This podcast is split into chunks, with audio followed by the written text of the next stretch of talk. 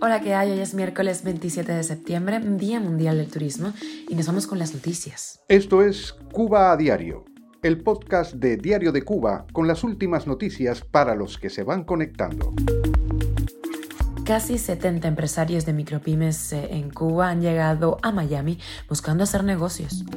El régimen dice que Estados Unidos manipula la esencia de sus negocios de exportación de médicos.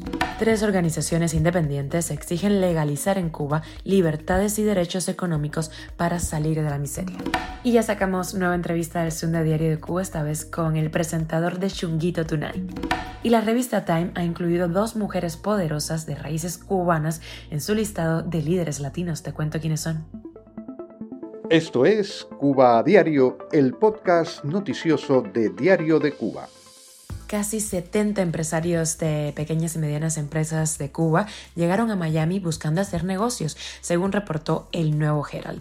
El viaje fue planificado por parte del lobby antiembargo en Estados Unidos, en especial el excongresista cubanoamericano Joe García, uno de los principales promotores de la presunta apertura a la economía privada del régimen en la isla, que eh, se está usando para obtener concesiones de Estados Unidos ocultando que se trata de un disfraz para entidades estatales reconvertidas y a menudo administradas por personas cercanas a la cúpula del gobierno en Cuba. Las reuniones en Miami incluyen a personas como por ejemplo Hugo Cancio, propietario de la empresa Catapulca y con vínculos estrechos con la cúpula del poder en Cuba, y Carlos Saladrigas, director de la organización del lobby antiembargo Cuba Study Group. El encuentro ocurre pocos días después de que Miguel Díaz Canel se reuniera en Nueva York con aproximadamente 40 representantes del sector privado en Estados Unidos, entre ellos Hugo Cancio, un encuentro en el que dijo que el régimen de la isla está considerando permitir que los cubanos americanos inviertan y posean negocios en Cuba. Cuba a diario. Y te cuento que el ministro de Salud Pública José Ángel Portal Miranda acusó a Estados Unidos de manipular la esencia del negocio de exportación de médicos cubanos y volvió a negar las acusaciones de explotación y trata de personas presentadas no solo por Washington, sino también por profesionales que decidieron abandonar estas misiones. Portal Miranda tomó el micrófono en la segunda jornada de la 60 edición del Consejo Directivo de la Organización Panamericana de la Salud y calificó de lamentable una intervención de la representante de la delegación de los Estados Unidos, cuyas palabras textuales no citó ni tampoco los medios oficiales que replicaron el discurso del ministro. La Habana se queda con al menos el 75% del salario que pagan por los médicos los países receptores. Además de ello, los profesionales de la salud cubanos enviados a estas misiones en el exterior son sometidos a una estrecha vigilancia y a las restricciones de libertades fundamentales. Y tres organizaciones cubanas independientes alertan sobre la crisis económica y piden cambios. En un comunicado dirigido al pueblo de Cuba y la opinión pública internacional, la Liga Campesina Independiente, la Asociación Sindical Independiente de Cuba y la Federación Latinoamericana de Mujeres Rurales exigen la libertad de los presos del 11J y legalizar cinco libertades y derechos económicos que consideran básicos.